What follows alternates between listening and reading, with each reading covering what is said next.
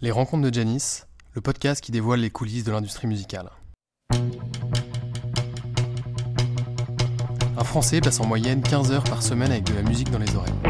Presque une journée entière d'écoute. Et pourtant, très peu de personnes savent faire la différence entre un producteur, un tourneur et un éditeur de musique. Qui saurait expliquer précisément comment sont répartis les revenus d'une écoute sur une plateforme de streaming? Y a-t-il une différence entre un label et une maison de disques? L'industrie musicale demeure un monde opaque et mystérieux pour beaucoup d'entre nous.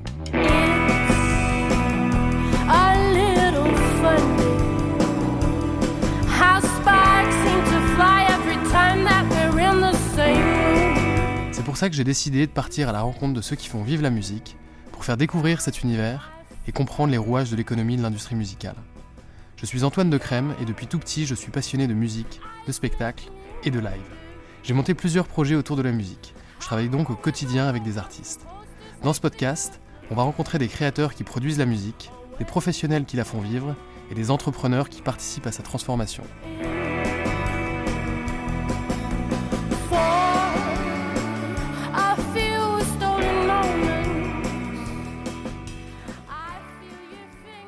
S'il y a une personne qui a un peu d'influence sur ce que vous écoutez pendant ces fameuses 15 heures par semaine, c'est sans doute Nicolas Duroy, mon invité du jour. Nicolas est directeur éditorial de Spotify France. Ça veut dire qu'il est responsable de coordonner la création et la mise à jour des playlists publiques sur Spotify. Au-delà du parcours passionnant et inspirant de Nicolas, on découvre dans cette interview les enjeux et le fonctionnement de la mise en avant des titres sur Spotify. Je vous souhaite une très bonne écoute.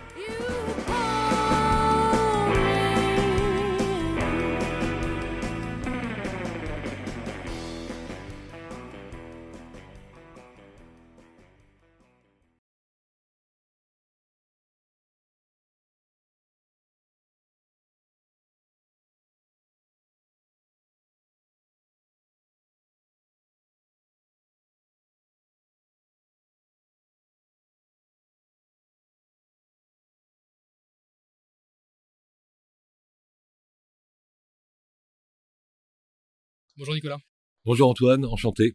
Enchanté, merci de m'accueillir dans les bureaux de Spotify, je suis très heureux d'être ici. C'est avec plaisir. Euh, on va commencer très simplement, je vais te proposer de te présenter s'il te plaît Nicolas. Alors je m'appelle donc Nicolas Duroy, je suis directeur éditorial de Spotify France, ce qui consiste à gérer l'ensemble des playlists éditoriales donc faites par des humains. J'insiste hein, parce que souvent on dit qu'il y a que des robots dans les plateformes de streaming, ce qui n'est pas vrai. Il y a des humains, des programmateurs et programmatrices avec qui je travaille donc pour euh, proposer une offre éditoriale de playlists dans tous les genres musicaux et pour euh, plein de moods et d'activités pour la France. Je suis sûr que ça intéresse euh, plein de gens. Est-ce que tu pourrais me parler de ce que tu as fait un peu avant Spotify et comment tu es arrivé justement à ce poste chez Spotify? Alors j'essaie de faire pas trop long parce que je suis, je suis pas tout jeune. Donc euh, moi je suis tombé dans la musique et la radio quand j'étais petit, ado. Euh, bon c'était l'époque où il y a le, du début des radios libres et où il n'y avait pas de évidemment pas de streaming, pas de YouTube, rien du tout. Donc fallait se déplacer dans les magasins de disques pour euh, écouter des vinyles.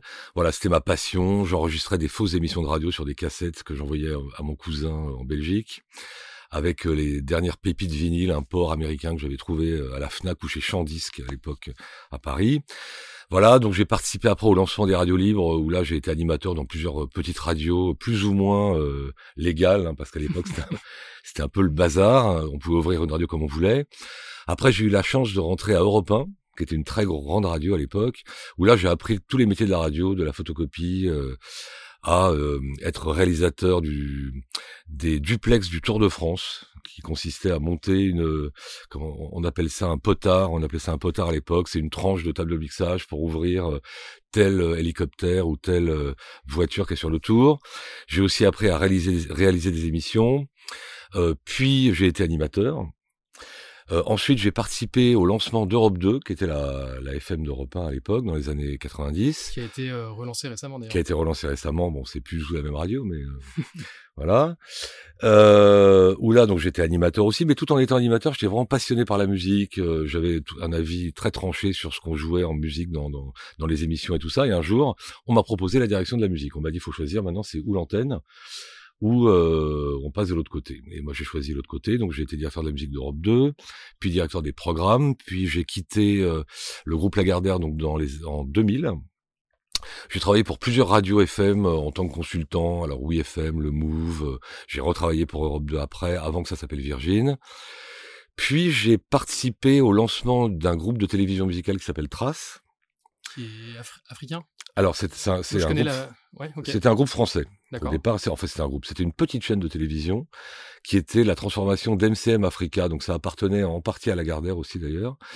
Et c'est une petite chaîne qui faisait pas beaucoup d'audience. Et donc, on m'a proposé de, de, de faire remonter l'audience. Euh, voilà ce que j'ai fait, mais surtout pendant dix ans, j'ai développé le groupe. Et donc, quand je suis parti en 2017, d'une petite chaîne, on en avait 45 à travers le monde, plus 30 euh, radios. Euh, et c'est en effet. ça. Alors, c'était le, groupe de télé francophone le plus distribué dans le monde après Eurosport. Avec des chaînes en effet très puissantes en Afrique. Plus que Canal Ouais, plus que Canal Plus. Ouais. Ah D'ailleurs, on était distribué en partie par Canal C'était Canal Overseas en Afrique euh, avec des chaînes très puissantes en Afrique, des chaînes musicales sur tous les styles musicaux, en passant du hip-hop euh, à la musique latine, à la musique africaine, etc., etc. Et on a même lancé des chaînes de rock euh, en Angleterre, on avait des chaînes au Brésil, des chaînes aux États-Unis. Enfin bon, c'était un groupe qui marchait très bien. Euh, et jusqu'en 2017 où un beau jour Spotify m'a appelé et, et, me voilà. Magnifique. Voilà, J'ai fait court. ouais, c'était court mais, mais intense. Il y a, il y a du il y a du contenu dans tout ça. Donc toi, tu étais au, départ dans la radio, mais tu as toujours été spécialisé dans la musique euh, au sein des, radios. Ouais, moi j'étais radio musicale, j'ai jamais bossé dans des radios d'information. Enfin, Europe 1 était une radio généraliste, mais je travaillais sur des, émissions musicales. Et quand tu étais directeur des programmes, étais uniquement, c'était uniquement sur les programmes musicaux ou c'était euh, des programmes de manière générale? Ah non, c'était bah, les animateurs. Quand, quand c'est les programmes, c'est aussi les animateurs, les chroniques et tout ça. Mais en fait, dans les radios, il y a, enfin à l'époque, c'est encore un peu le cas aujourd'hui, mais ça dépend des radios, il y a un directeur de la musique et des programmes, puisque c'est quand même les radios musicales sont à 80% musicales. Et euh, le directeur des programmes travaille aussi avec les animateurs. Euh, j'ai travaillé avec Arthur, qui faisait le, morning sur Europe 2 à l'époque. Et à côté de moi, il y avait un directeur de la rédaction qui lui s'occupait des journalistes, des chroniques, etc. c'est comme ça que ça fonctionnait. Très clair. Euh, et donc là, qu'est-ce qui fait que Spotify a besoin de toi en tant qu'expert de la radio dans la musique en 2017 Alors, Spotify recrutait un peu dans le monde entier des euh, directeurs de la musique ou des directeurs éditoriaux, euh, je sais pas trop comment on les appelle, et euh, pour ne rien cacher, cherchait plutôt dans les, radios, puisque c'est un peu la suite logique. Le, Spotify a quand même pris une place importante que les radios avaient il, y a, 20 ans. Exactement. En plus, il s'agissait quand même de, d'être, de, diriger un peu le, format des playlists, et c'est finalement assez proche euh, de la direction d'une radio. Donc il cherchait ça, il cherchait aussi quelqu'un qui avait une, une longue expérience donc des médias, mais aussi une, une bonne connaissance des labels euh, et de l'industrie musicale en France, ce que j'avais puisque ça faisait longtemps que que je travaillais dans ce métier. Et il voulait aussi quelqu'un qui avait une expérience internationale, c'est-à-dire qui, qui, savait travailler avec des bureaux à l'international, euh, voilà. Ce que j'avais aussi, puisqu'avec Trace, ah oui. c'était un groupe international, on avait des chaînes en Afrique du Sud, des bureaux un peu partout dans le monde, donc voilà.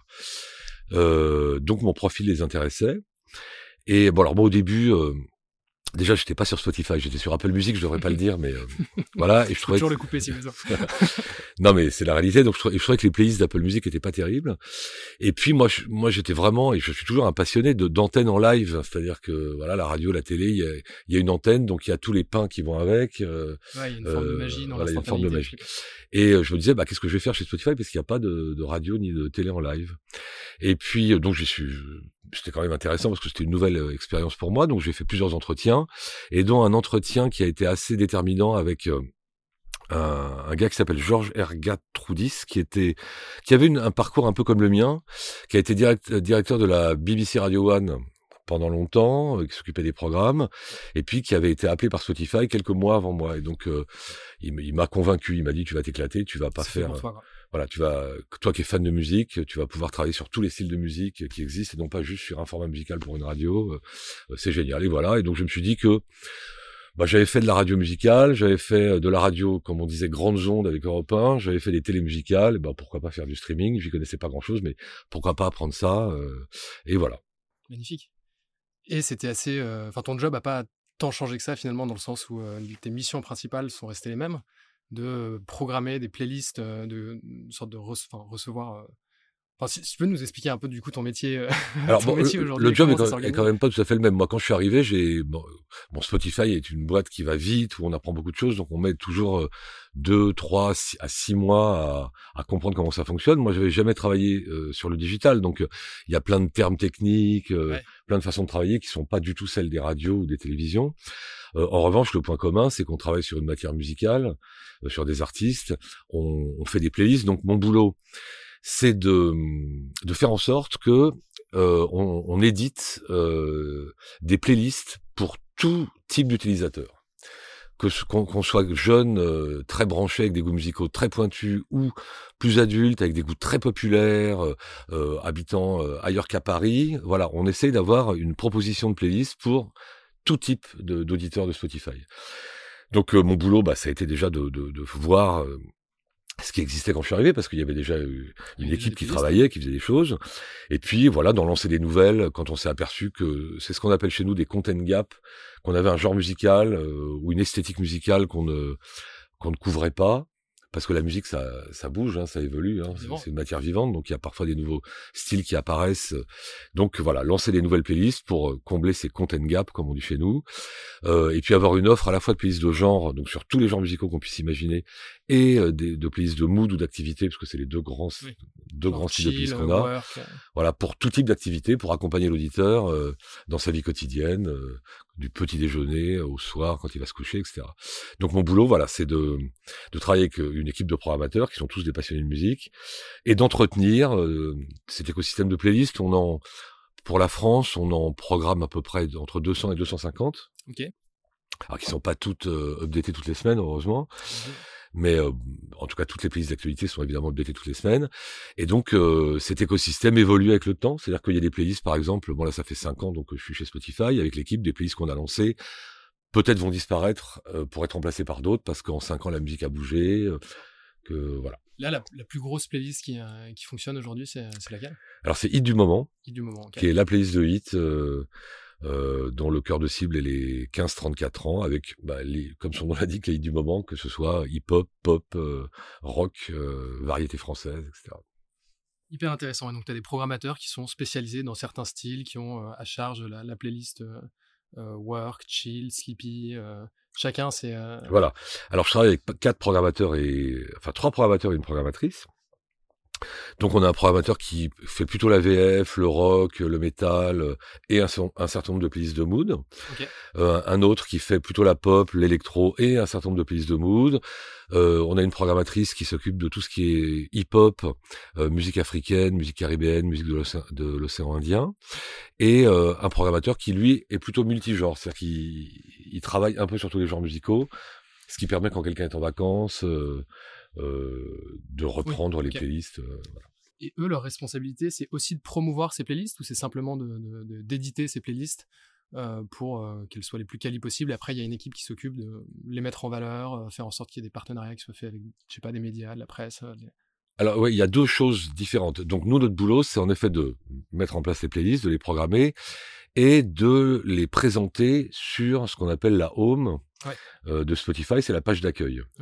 Euh, parce que même si l'algorithme fait des choses, euh, va par exemple te proposer des playlists par rapport à ce que tu aimes comme musique, c'est-à-dire que si tu n'écoutes jamais d'électro, la home va, l'algorithme va pas te proposer beaucoup de playlists électro. En revanche, si tu aimes le rock, voilà.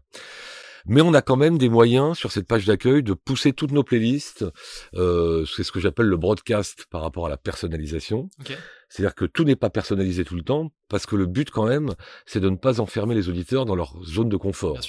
Euh, nous, notre boulot, c'est quand même de faire découvrir des nouveaux artistes, des nouveaux genres musicaux. Donc on va t'envoyer aussi des choses euh, que tu n'écouterais peut-être pas naturellement, mais pour te les proposer. Après, si on voit que tu ne les écoutes jamais, on va arrêter de te les envoyer. Mais euh, Euh, donc notre boulot c'est ça aussi, c'est de euh, de proposer ces playlists donc sur la page d'accueil. Il y a ensuite ce qu'on appelle le browse, la recherche, où là euh, tu peux aller dans les genres musicaux, tu peux aller dans la variété française, euh, l'électro, la pop, le rock.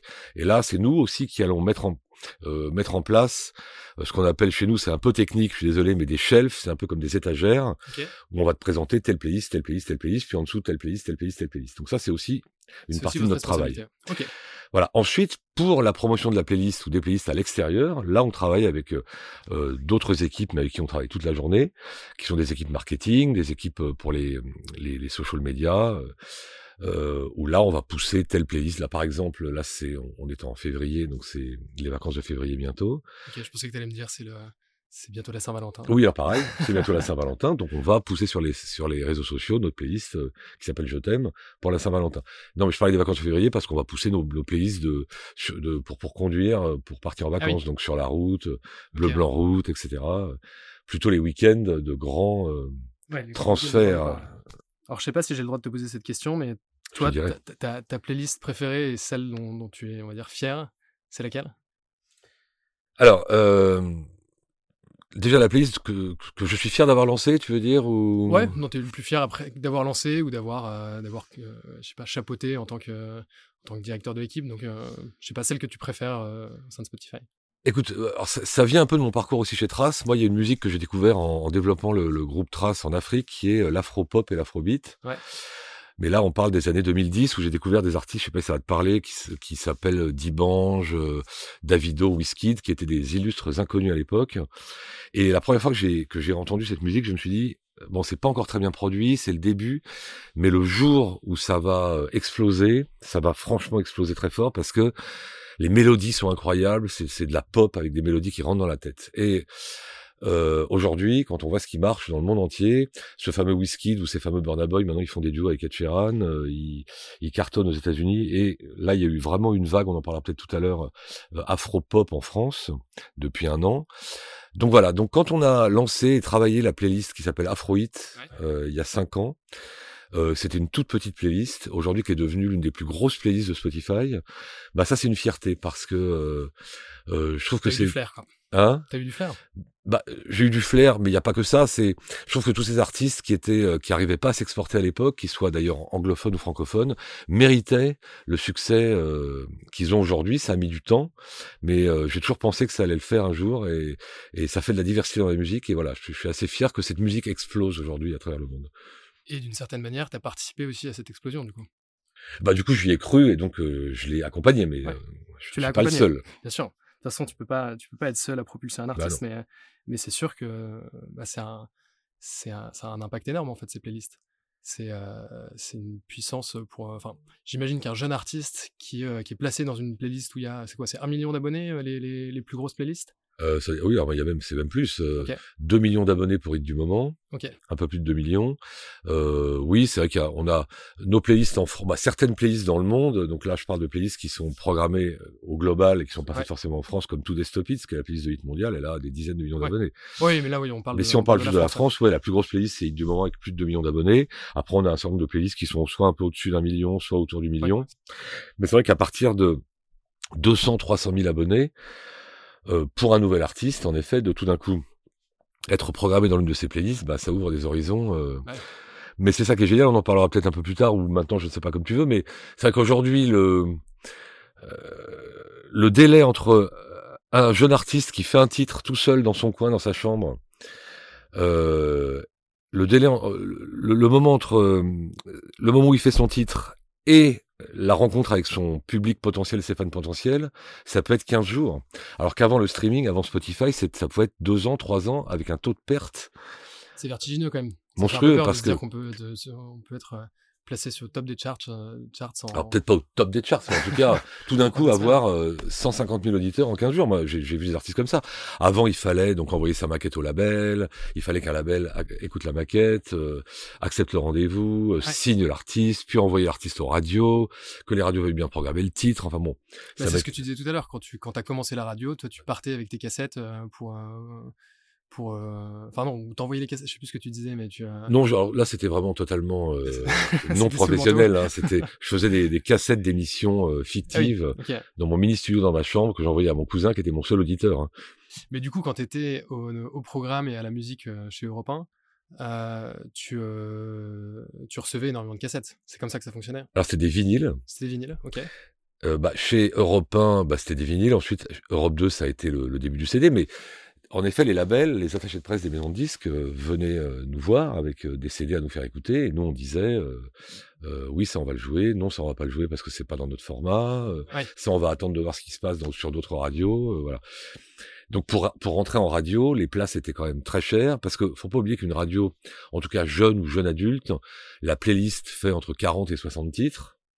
ensuite, il y a euh, ce qu'on appelle les récurrences, c'est-à-dire les titres de plus de, de, de, de, un an et de moins de trois ans, et les gold, donc les titres de plus de trois ans, bon là, ça peut aller jusqu'à 200, 250, 300 titres. Eux, ils sont moins, enfin, ils sont moins diffusés du coup? Ceux-là sont moins diffusés parce que c'est des gold ou, des récurrents, mais en tout cas pour la playlist de 60 titres ou de 50 titres, les places sont très chères. Euh, en plus, une radio, c'est un format. C'est-à-dire quand je travaillais sur Europe 2 à l'époque, euh, le cœur de cible, c'était les 25-40 ans. Donc on jouait tel type de chansons françaises, tel type de pop international. On jouait pas de hip-hop parce que c'était euh, trop jeune pour la cible. Donc voilà, donc c'était concentré sur un type d'artiste avec il n'y avait pas 15 places chaque semaine pour un nouvel artiste qui fait de la variété française. bon. Aujourd'hui, avec, comme je le disais tout à l'heure, plus de 200 playlists, dont une bonne centaine qui sont sur l'actualité musicale. Il y a des playlists sur Spotify pour tout le monde. C'est-à-dire qu'on a des playlists de, une playlist qui s'appelle Courant Alternatif pour des artistes qui font des trucs complètement barrés, qui peut-être ne dépasseront jamais le million de streams, mais qui au moins grâce à ces playlists vont rencontrer leur public jusqu'à Grand Hit, qui est la grosse playlist de variété française, où on joue Kenji Girac, Louane, Clara Luciani, Juliette Armanet, qui sont des artistes très mainstream. Il y en a pour tout le monde. Ça a dû te faire un peu flipper quand même euh, quand t'es arrivé chez Spotify, parce que du coup, c'était plus du tout la même dimension. T'es passé de un format à une infinité de formats, quoi. Oui, alors la chance que j'ai eue, c'est que avec mon parcours précédent, j'ai quand même travaillé sur plusieurs radios avec des formats très différents. je sais pas s'il y avait du. Euh, euh Europe 2, c'était très adulte. Après, It West, euh, qui est une radio que je. C'est vrai qu'on n'a pas parlé d'It West, mais c'est une radio que j'ai lancée avec l'équipe à l'époque en 2001 euh, en Bretagne, Pays de la Loire qui était plutôt une radio jeune, donc là c'était un autre format. Quand j'ai travaillé pour UFM, c'est une radio rock. Le Move à l'époque, c'est une radio rock aussi. Après Trace, c'était hip-hop, latino, afrobeat. donc j'ai quand même ouais, vu un bon panorama de travaillé sur pas mal de, de, types de musique différents. Donc quand je suis arrivé chez Spotify, bah, le fait d'avoir à travailler sur plein de genres musicaux différents, c'était je l'avais déjà un peu fait. Donc, alors là, j'en ai d'autres. Hein. J'ai le jazz aussi, euh, euh, sur lequel j'avais pas forcément travaillé. en parlant du jazz, j'ai une question à propos des, des, tendances musicales. Euh, j'ai eu, je sais pas si tu connais Sébastien Vidal, il y a pas longtemps au, au, micro, qui est le directeur de TSF Jazz. Oui, je connais le nom. Et, et je me posais la question, du coup, quelles sont les tendances aujourd'hui? Est-ce que le jazz est en train de revenir? On parle de la variété française, enfin la chanson en français en tout cas qui est en train de revenir. Toi, tu es du coup en première ligne pour suivre les tendances. Qu'est-ce que tu parlais aussi de l'afrobeat C'est quoi les tendances du moment euh, en 2023 euh, ou en tout cas 2022 bah, il y a plusieurs choses. Déjà, euh, par rapport à ce que je disais tout à l'heure, ce qui est formidable maintenant avec cette facilité pour des nouveaux artistes de mettre en ligne leurs projets, c'est qu'il y a énormément de projets, beaucoup de projets très intéressants français, de productions francophones qui sont chantés en français ou pas. Mais il y a une scène très très très active, et ça c'est génial aussi bien pour nous que pour les radios, par exemple, parce que ça veut dire qu'il y a beaucoup, beaucoup de nouveautés musicales, beaucoup de choses à, diffuser, et quand il y a de la richesse musicale, c'est très intéressant pour les programmateurs et pour le public. En effet, la chanson française, aujourd'hui, la nouveauté, c'est qu'elle s'exporte euh, en chantant en français, alors qu'à une époque, c'était pas le cas. Euh, c'était les DJ principalement, David Guetta, hein, qui s'exportait parce qu'il chantait en anglais, ou, ou Martha les, Daft Punk, ou les Daft Punk. Voilà. Aujourd'hui, on voit des, des artistes comme Ayana Kamura, euh, qui, qui est la l'artiste française la plus écoutée à l'international. Ça, c'est aussi en partie grâce au streaming qui est mondialisé maintenant. C'est-à-dire que euh, nous, quand on programme, déjà quand on quand on entend un nouveau Aya Nakamura, donc on va le programmer dans nos playlists qui sont parfois disponibles au global. Afrohit, dont je parlais tout à l'heure, c'est une playlist qui est globale, donc euh, on peut l'écouter aussi aux États-Unis, etc. Elle est même poussée aux États-Unis. Mais on va aussi partager euh, notre découverte d'Aya Nakamura à nos collègues à l'international, programmateurs. Il y a plus de 130 euh, programmateurs à Spotify. Donc par exemple, moi je peux envoyer un message à mon collègue de du Mexique ou des États-Unis ou du Canada ou, de, ou du Japon en disant tiens bah écoute ça, euh, ça peut te plaire. Et après lui il en fera ce qu'il voudra. Ça va hyper vite. Il le jouera ou il le jouera pas, ça c'est c'est lui qui décide. Mais c'est comme ça qu'on va faire voyager la musique et que Ayana Nakamura ou alors un jeune artiste français totalement inconnu en France va se retrouver dans une grosse playlist euh, en Australie. Et donc on va importer des artistes et exporter nos artistes euh, français à l'international beaucoup plus rapidement qu'avant. J'ai l'exemple souvent d'Oscar Anton, je sais pas si tu connais. Non, ça me dit rien. Qui est un artiste français qui est apparu dans nos radars pendant les confinements. C'est-à-dire qu'il il faisait, alors lui, il était pas signé, hein, rien du tout. Il était chez lui avec son ordinateur. Et tous les mois, il sortait ce qu'il appelait le November Pack pour novembre, le December Pack pour décembre, avec quatre titres à chaque fois. Euh, bon, nous, on était tous chez nous hein, pendant les confinements enfermés, donc dès qu'on avait ces nouveautés, en plus, c'était un peu, euh, il envoyait ça un peu, bah voilà, euh, un mois de plus enfermé chez soi. Voici mon November Pack. Et c'est comme ça qu'on a découvert l'artiste. On a trouvé ça très bien. On l'a joué dans plein de playlists. Euh, nos collègues en Italie euh, ont trouvé ça très bien aussi, l'ont joué dans des playlists et c'est devenu bien plus qu'en France d'ailleurs une euh, ah, pas, une grande star mais une, une star en Italie. Il a été euh, dans des grosses radios, il a fait des festivals, il a joué devant des dizaines de milliers de personnes. Il n'a pas encore eu le succès, moi que je trouverais mérité en France, mais ça va venir. Oscar Anton, un, un nom à retenir. Et voilà, et c'est c'est parti comme ça. Quoi. Ouais, ouais c'est beau, c'est beau. Ça fait penser à, à comment s'appelle Sugarman. Oui, exactement. C'est euh, bon, c'est quand même très différent, mais, mais oui, c'est beau de, voir que tu peux, euh, tu peux déployer la musique à l'international. Et euh, Donc du coup, pour en revenir à ta question, oui, alors les genres musicaux, alors l'afro-pop, j'en parlais un peu, ouais. inonde le monde un peu comme la musique latine l'avait fait il y a 10, 15 ans, 20 ans. Euh, donc avec tous ces artistes qui s'exportent, qui font des duos avec des grandes stars internationales, des Rema, euh, Rema qu'on a lancé, que Spotify a vraiment lancé euh, en France et même dans le monde, puisque nos, nos équipes euh, en Afrique euh, l'ont vraiment starté, cet artiste. Des Burna Boy, des Siké qui ont été les tubes de l'été dernier en France. moi, je crois que ça, c'est une vague qui n'est pas prête de s'arrêter parce que, encore une fois, c'est de la pop, quoi. Et, et, ce qui est bien, c'est qu'aujourd'hui, ah, ah, il y a encore dix ans, quand on parlait de pop, c'était quoi? Soit de la pop américaine, chantée en anglais, soit de la pop française. Voilà. Maintenant, aujourd'hui, la pop, ça peut être de la pop nigériane, ça peut être de la pop sud-africaine, c'est de la pop coréenne, évidemment. Euh, voilà, et donc la musique se mondialise avec des nouveaux styles qui se mélangent. Il y a aussi un retour du rock. Ah, c'est une question que je voulais te poser parce que nous, le média Janis, à l'origine, euh, bah, déjà c'est Janis euh, pour Janis Joplin, c'est c'est très axé rock, punk, blues. Et donc nous, dans, dans, la boîte, on est tous des fans de fans de rock à la base. On se demandait quel était le quelle était la, la, santé du rock euh, en 2023 Alors, bah, ça va un peu mieux. Ouais, parce qu'il y a quand même une chute, euh, une chute terrible. Euh, il y a eu une chute. Alors, dans, dans, dans, les années, c'est depuis les années 2010 hein, qu'il y a eu une forte chute qui, qui, qui s'est poursuivie, on va dire, jusqu'à la fin des années 2010. Là, on voit depuis deux ans un retour du rock. Déjà, Placebo, Red Hot Chili Peppers, Muse, leurs derniers albums là n'ont jamais autant streamé. Ok. Alors, je vais pas les ventes physiques en tête, mais on sait que les concerts en France sont... Ça compte plus les ventes physiques. Non, ça compte plus. Mais souvent, c'est quand même des publics qui, qui vont acheter l'objet. En plus, il y a le retour du vinyle. Là, on aime bien avoir le bel objet chez soi. Vrai.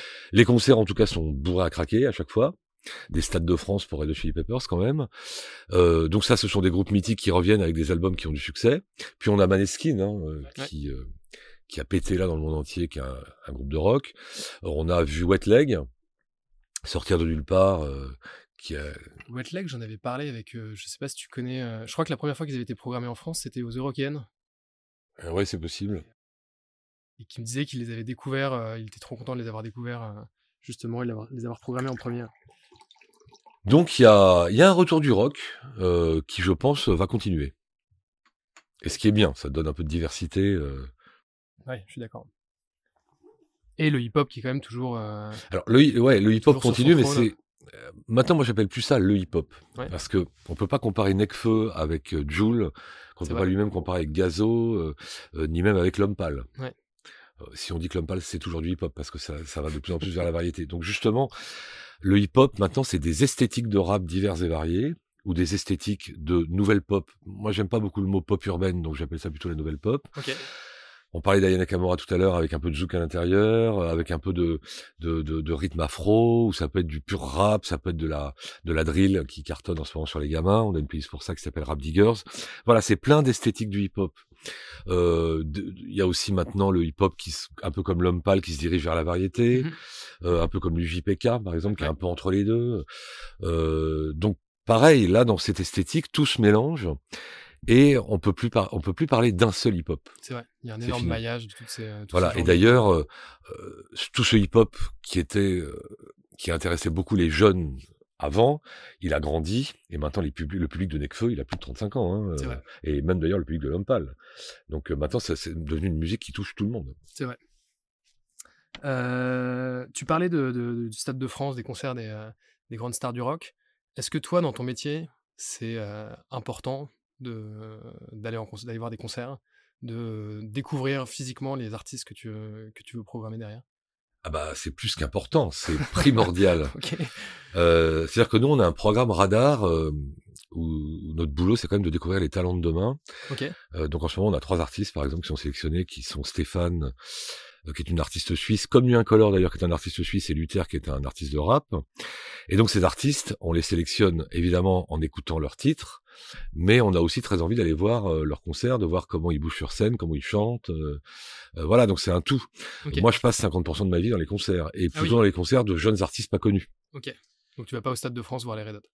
Euh, bah là, j'y suis pas allé pour être tout à fait honnête, mais, Mais mais j'ai déjà vu les Red Hot. Mais c'est vrai que je privilégie plutôt les petites salles avec des artistes inconnus euh, pour voir euh, comment bah, ces artistes qu'on a, qui ont déjà écouté, qui ont déjà sorti un single sur la plateforme, qu'on programme un peu, comment ces artistes euh, se débrouillent sur scène. C'est comme ça qu'on a découvert Emma Peters, par exemple. Ok. Je sais pas si tu connais, Emma Peters, elle faisait des reprises, puis elle a, elle a sorti un titre. Je l'ai vue très tôt sur scène. J'ai vu que cette euh, jeune chanteuse déjà avait une voix extraordinaire. Bon, au début, elle, était- elle avait encore un peu du mal sur scène, mais c'est normal, c'est le Normal. début. Mais j'ai vu tout de suite le potentiel. Et donc d'ailleurs, on l'a choisi en artiste radar. Et Emma Peters, bon bah, elle commence là. Là, je l'ai vue à la Cigale la semaine dernière. Ouais, Ça y est, on est passé. La Cigale la semaine dernière. On est passé de salles de 40 personnes euh, à des salles de, je sais pas combien, il y a la Cigale, 700, 800. Ouais, c'est un peu moins de 1000, je pense. Et c'était bien la Cigale? Elle c'était super. Elle a- bah ça y est, elle a pris de de de de, de l'aisance sur scène. euh, elle chante extrêmement bien. euh, le public, c'était blindé. Le public était hystérique, chantait tout par cœur. Euh, voilà. Donc moi, là, j'étais j'étais content parce que c'est vrai qu'on a été très très très au début de cet artiste et de voir que une salle embarquée par l'artiste. À partir du moment où tu commences à, à voir un public qui connaît les paroles euh, par cœur de tes chansons, c'est, ça, doit être, euh, ça doit être une sensation assez, Ah bah, pour euh, l'artiste, c'est génial. ouais. grisante. ouais. Donc voilà. Donc moi, j'aurais peut-être pas découvert cet artiste si je l'avais pas vu il y a deux ans. Euh, C'était où? Tu te souviens de la salle? oui, c'était à la piscine Molitor. C'était un petit showcase privé où elle passait avec d'autres artistes. Il y avait, on était 40. Hein. Et là, t'as eu, tu t'as su à ce moment-là ou alors c'est après avoir réécouté, après avoir bah, développé J'avais déjà écouté les titres, puisqu'il y avait déjà quelques titres euh, sur la plateforme. Et j'ai su à ce moment-là que c'était une artiste à suivre. Ok. Donc Euh, oui, c'est et donc, très t'es- Et important. donc tes, tes, tes salles, euh, tes salles fétiches. bah, De toute façon, après, c'est un peu, c'est un peu normal aussi que d'avoir besoin d'aller dans une petite salle, parce que s'ils sont dans des grosses salles, ça veut dire qu'ils sont déjà connus et qu'ils sont déjà Et programmés. arrive un priori. peu après, c'est trop et facile. tu arrives un peu, un peu après. Et en plus, et c'est presque encore plus important, tu as vraiment une proximité où tu es en face de l'artiste et tu peux vraiment sentir son potentiel. Quoi. Alors quelles salles bah, C'est les salles qui me proposent. Hein. Donc la maroquinerie souvent. C'est des petites salles. Euh, ça, bon, la Cigale, c'est déjà plus une, une salle plus grande, mais en dessous, c'est la fourmi, je crois, c'est Ouais. ça? Euh, Voilà, ou alors carrément des showcases. Ah, euh, en dessous de la cigale, tu veux dire? Oui, non, c'est pas la fourmi. C'est un bar, la- euh, c'est la, la boule noire. La euh, boule noire, pardon, c'est la boule noire. la. Ou alors c'est carrément des showcases euh, privés, euh, organisés par les labels, euh, voire par un producteur quand il n'y a pas de label. euh, Ok. euh, voilà, où il y a 12 personnes. Euh, là, aujourd'hui, je suis une, un jeune artiste ou une jeune artiste euh, en 2023. Euh, comment je fais pour trouver Parce que c'est un avantage de pouvoir euh, qu'il y ait une, une place infinie euh, pour, sur Spotify, mais ça crée une difficulté aussi, c'est qu'il faut trouver sa place parmi les milliers de titres qui sont uploadés chaque mois sur, sur Spotify. Comment on fait quand on est un jeune artiste et qu'on on veut trouver sa place? Alors, le premier... euh, Question à un million d'euros. Bon, la réponse est, est simple. Le premier contact de, tout artiste, et donc d'un jeune artiste avec Spotify, c'est un site qui s'appelle Spotify for Artists. Donc là, on va s'inscrire, euh, créer un compte, et euh, sur ce site, on va pouvoir euh, livrer et pitcher les nouveaux titres. Ok, ça veut- ah oui, pitcher, on l'entend partout, ça veut dire quoi? Alors, donc livrer d'abord, c'est si on est tout seul chez soi, on passe par ce qu'on appelle un, un agrégateur numérique, un distributeur numérique, donc TuneCore, euh. par exemple. C'est le petit camion qui va venir chercher euh, le titre euh, chez toi et qui va le livrer à toutes les plateformes, pas, pas qu'à Spotify, hein, dans Mhm. les autres plateformes également. Ensuite, une fois que ce titre va être livré, on va pouvoir, toujours sur Spotify for Artists, le pitcher. Alors ça veut dire quoi? Le pitcher, ça veut dire, bah voilà, je m'appelle un, je m'appelle un tel, j'habite à Paris, euh, je suis français, je chante en français, mon style musical, et donc c'est en fait renseigner son titre. Je fais de la variété française, sous-genre pop française ou pop électro française. Voilà, on peut mettre plein de renseignements. On peut mettre les instruments qu'il y a dans son titre. Il y a beaucoup de guitare, il y a beaucoup de piano. On peut mettre une petite bio en disant voilà, euh, euh, j'ai écrit ce titre euh, en hommage à ma maman. C'est pas n'importe quoi. plein d'infos comme ça. Et on valide. Et là, c'est pitché. C'est ça qu'on appelle le pitch. C'est on a renseigné son titre. Nous, de l'autre côté, dans le back-office, euh, c'est comme une discothèque géante où moi, je vais taper... Ah oui, on a, j'ai oublié de dire qu'il fallait évidemment mettre la date de sortie. Donc, je sors le 14 février, jour de la Saint-Valentin. Oui, parce que là, il est, il est déposé, il est livré. Il est déposé, mais il sort pas. Il n'est pas encore sorti. Voilà, il peut sortir le 15 août. Hein. Euh, c'est-à-dire que souvent, il y a des artistes qui pensent qu'il faut pitcher au dernier moment, alors que c'est exactement l'inverse, il faut pitcher le plus tôt possible pour que les programmateurs aient le temps de l'écouter. Et c'est pas parce qu'on pitch aujourd'hui pour un titre qui va sortir le 15 août que qu'on va l'oublier nous. Bien sûr. Euh, donc nous, de notre côté, on va taper qu'est-ce qui sort en pop française le 14 février. Et là, on va tomber, sur tout ce qui sort, que ce soit des gros artistes ou des tout petits artistes. Et donc, on va tomber sur cet artiste qui était chez lui dans sa chambre et qui a pitché euh, ce titre. Et on va l'écouter. Et si on le trouve bien, ben, on va le rentrer d'abord dans New Music Friday, qui est la, la playlist des nouveautés du vendredi. Euh, donc là, ça va être le premier contact de l'artiste avec son public. Et puis nous, on va quand même regarder les datas dans la playlist de ce qui se passe. Mais peut-être que dans le même moment, il va, il va rentrer dans une playlist de nouveautés françaises. Alors si c'est un peu indie, un peu électro, peut-être dans Made in France, qui est notre playlist indie française, qui est euh, euh, qui est présente au global. C'est-à-dire que cette playlist, elle est prise dans le monde entier. C'est-à-dire que pareil, là tout d'un coup, on peut avoir une carrière qui part de sa chambre au monde entier en une semaine. Hein. Ou alors, ça va peut-être rentrer dans Fresh Pop si c'est plus de la pop variété française, ou dans Exception française si c'est plus de la chanson. Et voilà, c'est parti. Et ensuite, si le titre dans la playlist en question fonctionne, et eh ben, il va monter de plus en plus haut dans la playlist. Peut-être finir en cover. Donc là, il faut aussi une belle photo. Je dis aux artistes qui nous écouteraient, il faut des belles photos, c'est important. Sinon, on peut pas faire de cover. Et puis, une fois qu'il aura fait ses preuves dans, la, dans cette playlist numéro 1 de nouveautés, il va monter dans une playlist numéro 2 plus importante. Parce qu'en fait, chaque genre musical des playlists, c'est comme une pyramide. C'est-à-dire, il y a les playlists de nouveautés en dessous qui sont des playlists qui sont écoutées, mais plutôt moins que les playlists intermédiaires au-dessus qui sont des nouveautés qui commencent à marcher. Ok, ah oui. Et après, tu finis par être au top. Et puis donc tu montes euh, dans la pyramide et chaque playlist dans laquelle tu vas grossir est une playlist qui a de plus en plus d'abonnés, jusqu'à finir dans Hit du moment. Bon, là évidemment, tout le monde ne finit pas dans Hit du moment, mais mais tu peux rentrer dans l'exception française et puis euh, finir dans Grand Hit, qui est la, la playlist avec quasiment un million d'abonnés des hits français du moment. Et là, euh, ton exposition est, est très importante. Voilà comment ça fonctionne. Et chaque genre musical a sa pyramide.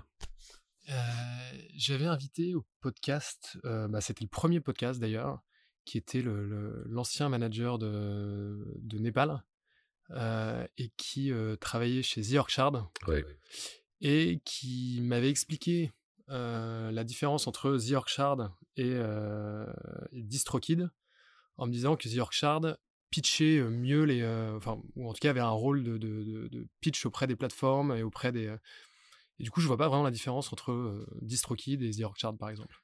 Non, mais ça, c'est en fait parce que là, je parlais d'un artiste qui n'est pas signé. D'accord, c'est vrai. Donc, il n'a pas de label pour faire était dans sa chambre.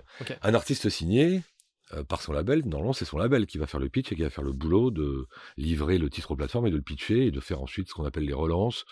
C'est-à-dire que bah, si on le joue pas, euh, nous demander peut-être pourquoi on ne joue pas, et puis nous faire aussi nous informer sur ce qui se passe, parce qu'on n'est pas tout seul, Spotify, il y a tout un écosystème musical autour de nous, il y a les radios, il y a la presse, il y a les clips, il y a les tournées. Donc le boulot du label, ça va être de nous updater sur, euh, bah voilà, le titre rentre sur telle radio en province ou, ou tel réseau national ou telle radio à Paris.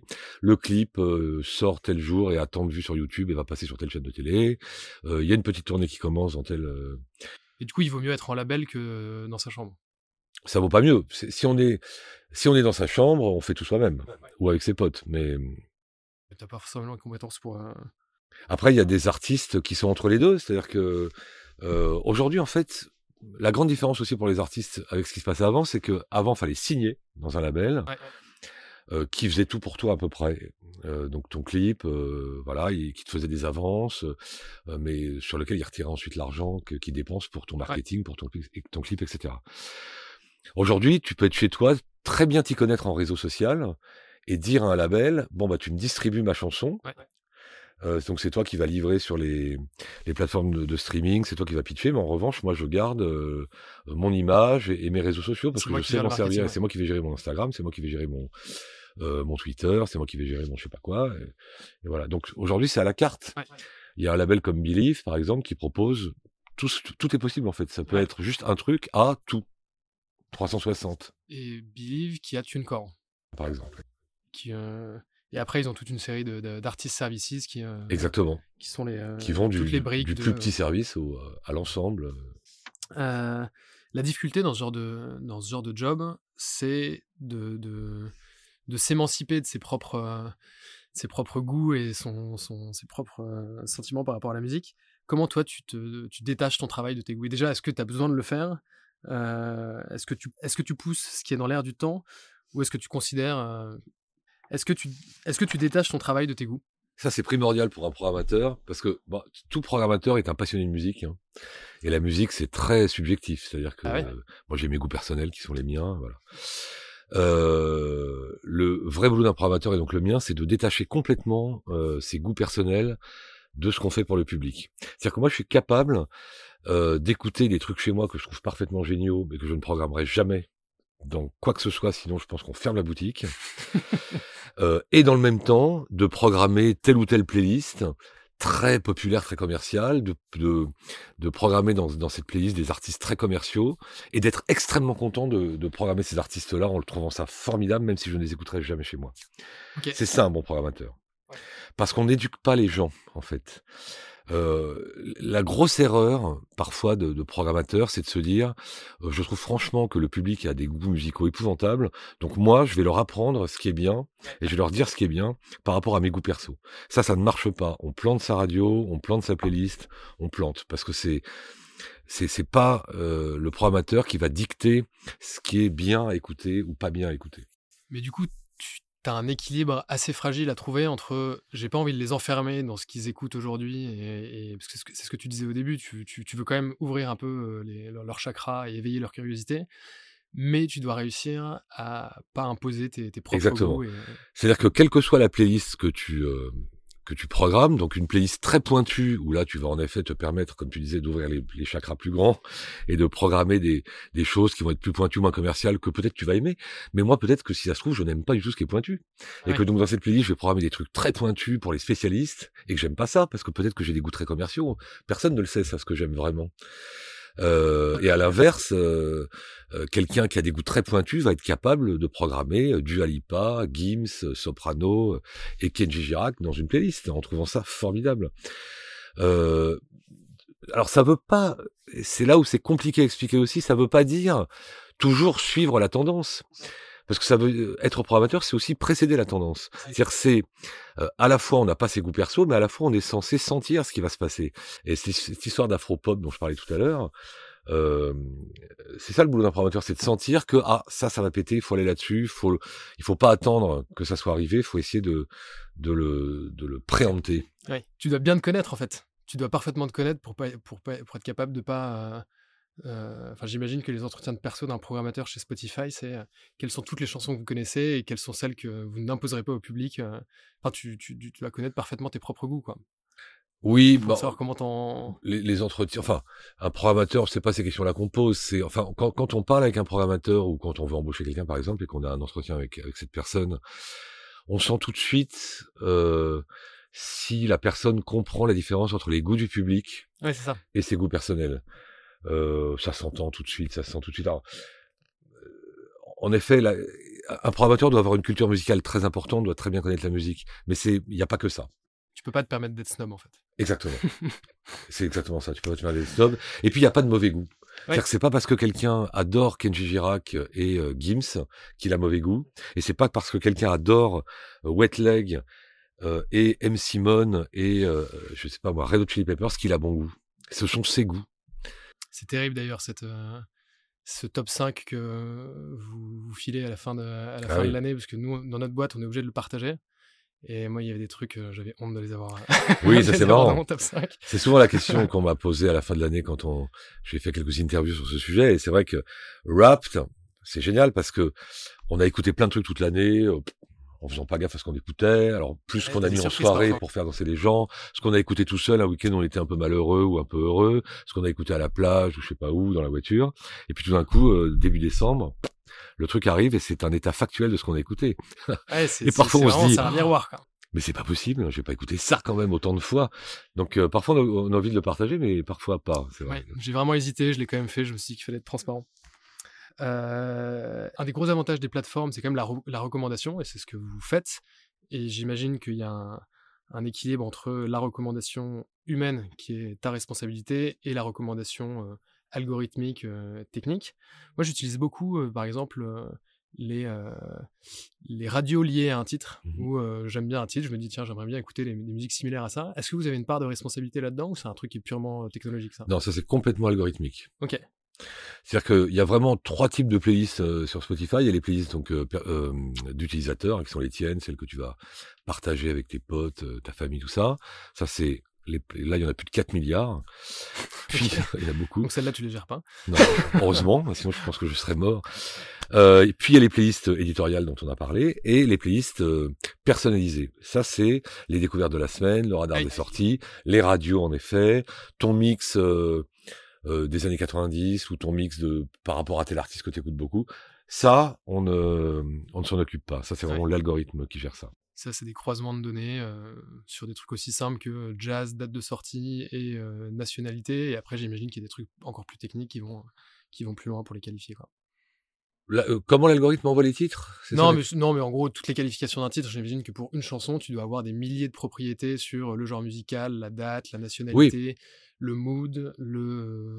Je sais pas, j'imagine qu'il y a des trucs, euh, des croisements. Mais il n'y a pas que ça. il y a L'algorithme, il, va te t'envoyer un titre, par exemple. euh, Bon, il va t'envoyer un titre parce que t'écoutes tel ou tel artiste similaire. Donc, l'algorithme va estimer que comme t'écoutes tel ou tel artiste, il va t'envoyer tel nouvel artiste. Mais il va pas faire que ça. Il va aussi regarder des gens que tu ne connais absolument pas, Ah oui. qui écoutent un peu les mêmes artistes que toi. Qu'est-ce qu'ils écoutent aussi que tu n'écouterais pas? C'est comme ça que ça va marcher. Oui, donc il y a une sorte de profiling de- de- de- d'utilisateurs anonymisés. Et euh, tu as des trucs spécialisés sur la chanson et des trucs sur euh, l'historique de la chanson sur euh, tout le truc de Spotify. C'est comme ça aussi que l'algorithme essaie de ne pas te, te, te garder uniquement dans ta zone de confort, essaie de te Profite de de t'envoyer vers de nouveaux chemins musicaux que tu n'aurais peut-être pas imaginé. Justement, tu parles, enfin, on a parlé des playlists éditoriales, on a parlé des playlists algorithmiques.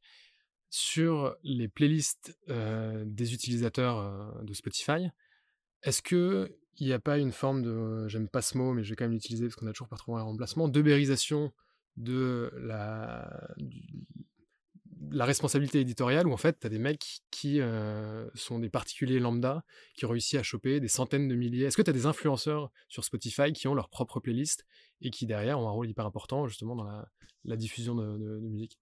Alors, c'est une très bonne question, euh, puisqu'il y a en effet, alors c'est pas forcément des influenceurs, mais il y a des, euh, bon, enfin il y, a- il y a plusieurs, c'est une grande question, parce Ouais. qu'il y a d'abord le l'utilisateur lambda qui peut être un influenceur, un fan de musique, qui peut être quelqu'un d'un peu connu, qui a une communauté, euh, euh, et donc qui a sa playlist qui est suivie. Nous, on les regarde pas particulièrement euh, ces playlists-là pour faire en tout cas les nôtres. Euh, en revanche, euh, Vous êtes avant eux de toute façon.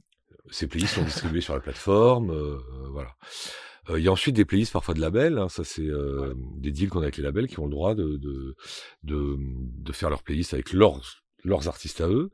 Certaines peuvent être assez écoutées, mais c'est pareil, ça c'est vraiment leur business, c'est pas le nôtre. Nous on veut pas être influencé par ça. Ce qui est important pour l'équipe là, c'est d'être totalement euh, objectif Ouais. et de ne pas être influencé Ouais, d'être dans la liberté complète de ce qu'on va programmer, que ce soit des artistes très connus, pas des artistes, des artistes pas connus, des signés, pas signés, etc. Euh, puis après, il y a que certaines agences qui font euh, des playlists euh, où, euh, bah, je vais le dire là d'ailleurs, parce que c'est important, ou des, des playlists où ils demandent de l'argent pour rentrer dans les dans, ces- dans, dans telle playlist. Il y en a certains comme Ah oui. ça. Donc je dis là ouvertement aux artistes qui nous écouteraient que toute personne qui demande de l'argent pour rentrer dans une playlist est un escroc, un escroc, et qu'il ne faut surtout pas rentrer dans cet engrenage-là, parce que ça va démolir leur projet plutôt que l'aider. Parce que ces playlists sont souvent très peu écoutées, euh, souvent par des gens euh, qui n'ont rien à voir avec l'univers de l'artiste. Euh, voilà, et c'est pas comme ça que que l'artiste va réussir à faire sa place sur Spotify. C'est et que toute entrée en playlist sur Spotify est gratuite. Ok. Voilà, ça c'est important. Ouais, c'est vrai. Donc il y a beaucoup de, il y a beaucoup de, moi je connais beaucoup de jeunes artistes qui connaissent pas du tout comment ça fonctionne et qui se font arnaquer en fait sous sous sous l'angle de ah bah tiens donne-moi 1000 euros je vais te faire du marketing je suis une agence spécialisée en ça. En fait le marketing consiste à rentrer dans des playlists fumeuses ou t'as des mecs qui écoutent des faux titres, ou alors ils, promettent. ils promettent des trucs. 1000 titres, enfin 1000, écoutes dès les premiers jours, donc toi voilà. et en fait. Et ça, ça n'existe pas. et en plus, nous, quand on voit des artistes qui se font arnaquer, enfin, on sait pas qu'ils se font arnaquer, mais qui rentrent dans, dans tel ou tel playlist, on se dit, bon bah, vu le vu l'écosystème de playlists fumeuses qu'il y a, on va attendre de voir ce qui se passe et on va pas l'entrer tout de suite. C'est plutôt hein. c'est plutôt un frein chez nous. Donc je dis aux artistes qui nous écouteraient là, n'allez pas là-dedans. Ok. Très bon. Et d'ailleurs, et, plus, et en plus c'est illégal. C'est illégal de faire payer la présence dans une playlist euh, Absolument. Ok. C'est contre nos conditions générales. Écoute, j'ai plus de. Ouais, si est-ce que tu as un, artiste, euh, là, tu as l'occasion de, de, promouvoir, ou en tout cas de nous conseiller un artiste d'un point de vue purement subjectif, euh, pour une fois que tu as le droit de le faire, s'il fallait nous conseiller un artiste que tu as peut-être vu récemment ou que tu as écouté récemment? Bah, dans toutes les questions que, que tu m'as posées, c'est la pire pour moi, celle-là. bah ouais, c'est très difficile. Tu pas habitué à ça. Très difficile. Euh, là, je vais pas être très original. Euh, et là, je vais surtout parler de concerts. En fait, moi, en 2022, il y a une artiste qui, euh, dont j'aimais bien l'album, mais sans plus, qui m'a euh, transcendé en concert. C'est Juliette Armanet. Ah, tu l'as vu, à... tu l'as vu où? Bah du coup, je l'ai vu trois fois, ah oui. voire quatre. Moi, je l'ai vu en festival, euh, je l'ai vu au Zénith. Euh... Moi, j'étais à l'Olympia, mais c'était si, c'était l'année dernière. Ouais, je crois que c'était l'année dernière. Ça devait être en février. Voilà, et ça faisait longtemps que j'avais pas vu une artiste française à la fois donner autant d'elle-même sur scène, de façon aussi naturelle, d'avoir euh, comment dire une communion avec le public euh, aussi sympa, naturelle, euh, des musiciens qui jouent d'une façon absolument invraisemblable, euh, et un album qui est transcendé par le live. En fait, c'est-à-dire que c'est rare pour moi d'écouter un album et de me dire oh ouais c'est sympa c'est pas mal. Euh, d'aller voir ensuite le concert et de me dire ah non l'album il est pas sympa il est pas mal. Il est juste génial parce que l'album est transcendé par le concert en fait. Je suis assez d'accord avec toi. J'écoutais pas du tout Juliette Armanet avant de avant d'aller voir son concert et on, m'a offert on m'a proposé d'y aller et donc j'ai pris ma place avec des potes et, et après j'ai écouté plein de titres voilà. Et quand on écoute l'album après on l'écoute plus de la même façon bah, merci beaucoup, Nicolas. Je bah, t'en prie, merci pour euh, cette interview. Euh, c'était très intéressant et je te remercie de m'avoir accueilli.